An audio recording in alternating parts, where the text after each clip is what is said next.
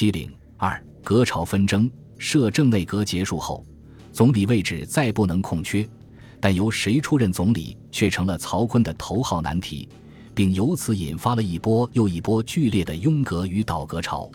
国会众院议长吴景莲自恢复法统后，即以包办曹锟大选为己任，日与直系要人蝇营狗苟，以较私利。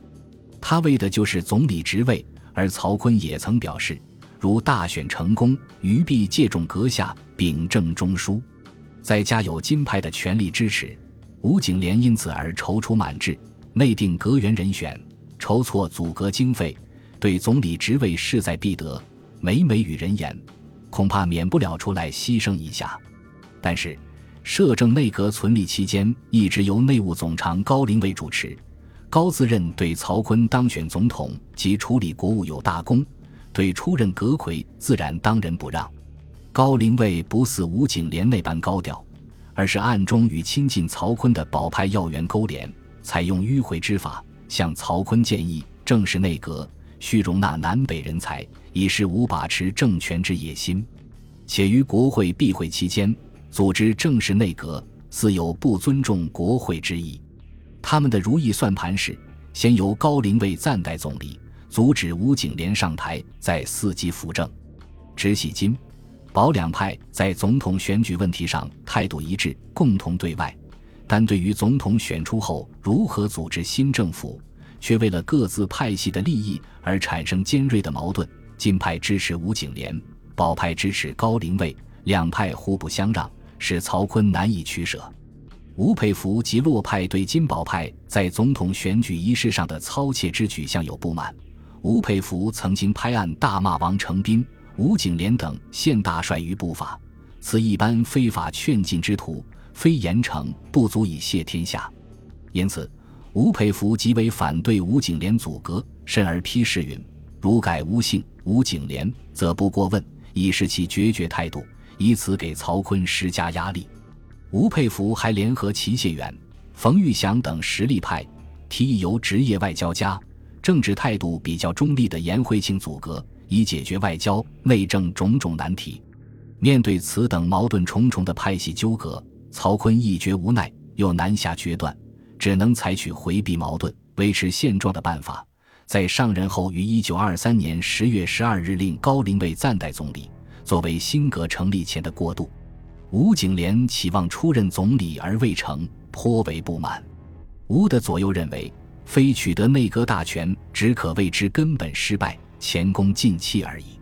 苏洛两方对兄君无善念，而某派人运动反对位自取继者，则尤利也。其实所谓旁观者清，早有人告诫吴景莲：曹家成功，兄未必能兼容于直派。官高、临位、吴、玉林、熊、秉齐、王、成斌之内讧，即可以测将来兄事成骑虎。但吴景莲并不甘心如此，为打阻隔幕的，他利用自己控制的国会左右开弓，一方面散布如提名言惠庆阻隔国会绝不通过的舆论，另一方面又利用金佛郎案等猛力攻击高陵卫。吴的做法引来高陵卫的反弹，他在保派支持下吸收反吴派诸议员，停止各小政团津贴，别令窘迫来归，并成立宪政党，由王玉之任理事长。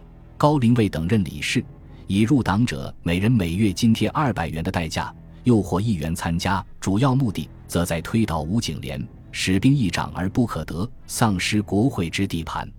为了推倒吴景莲，保派议员还提出议长三年任期已满，应予改选，以收釜底抽薪之效。吴景莲则依据新宪法提出，总统应在国会正式开会后七日内提出新任总理人选。逼曹锟表态，今、保两派争斗愈演愈烈，令曹锟实在头疼。吴景莲已成众矢之的，仅仅是吴佩孚的反对就难以启用。高陵卫和颜惠庆由吴景莲把持的国会作梗，也难通过。曹锟最后只能决定摒弃吴高而不用，在颜惠庆的推荐下，改请技术官僚，曾在袁世凯时代担任过外交和财政总长及代总理。时任税务督办的孙宝琦出任阁魁，孙与贿选及派系相争无关，长期浸淫政坛，资格老道，为人温厚，关系圆滑，对他的提名比较便于通过。十月三十日，曹锟将孙宝琦阻隔案提交国会，今保两派争斗的战场又因此而转到国会。十一月五日，众议院开会讨论孙宝琦阻隔案，保派的意图是拖延国会对内阁案的表决，尽量延长高龄位的代理任期，再做打算。因国会自身在众议院议长改选问题未解决以前，不能讨论总理同意案。故此案至于最后之可否决定，尚需经过相当时日。而曹高义并不切望孙宝琦之通过，即正式内阁成立欲迟，则高龄为代理之局欲可继续维持现状也。吴景莲自然洞悉高龄卫的用心，便反其道而行之，令几派议员猛烈攻击高龄卫的劣迹，并同意孙宝琦阻隔，似搞垮高龄卫之后再见机行事。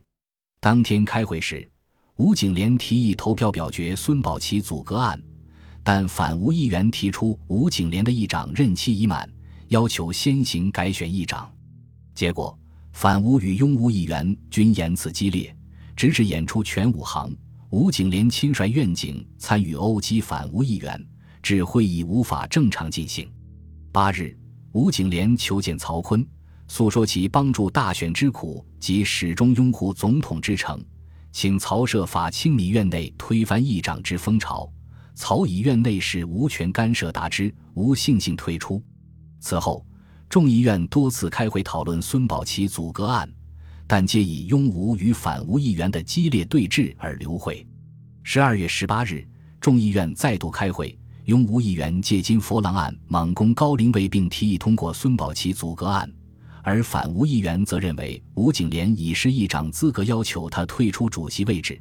双方最后大打出手，吴景莲被投掷的墨盒击伤头部，反吴议员多人被院警拘禁并殴打。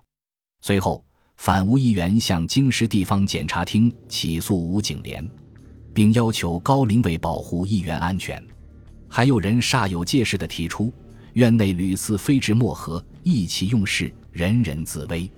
请将一席所有墨盒进行撤去，以铅笔、硬纸欲投同意票时，用点和法令议员就国务委员席上写票，可以免去危险不少。十九日，高龄伟下令撤换原派院警，另行派员接替。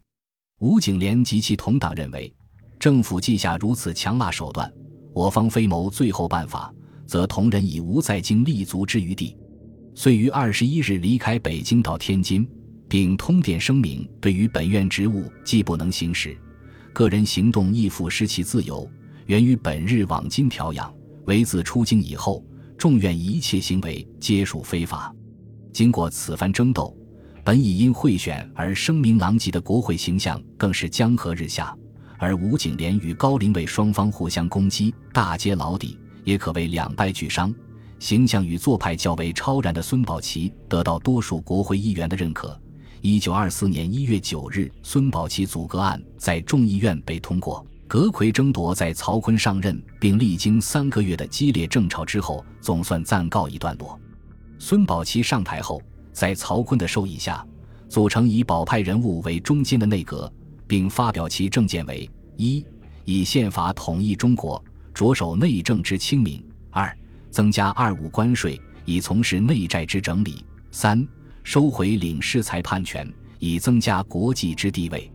但孙宝琦发起召开的和平会议，未得孙中山、张作霖、卢永祥等反对派领袖的回应。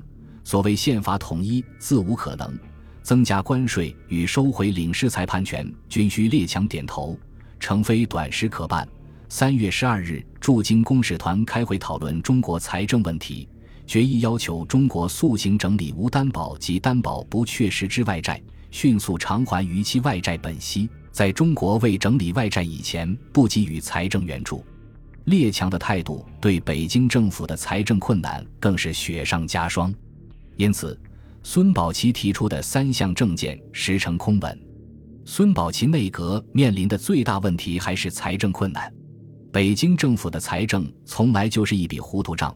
无时不在困窘中度日，而直系当政时期的财政困难尤甚，借债无方，加税无数，只能靠临时借支和滥发钞票维持一时。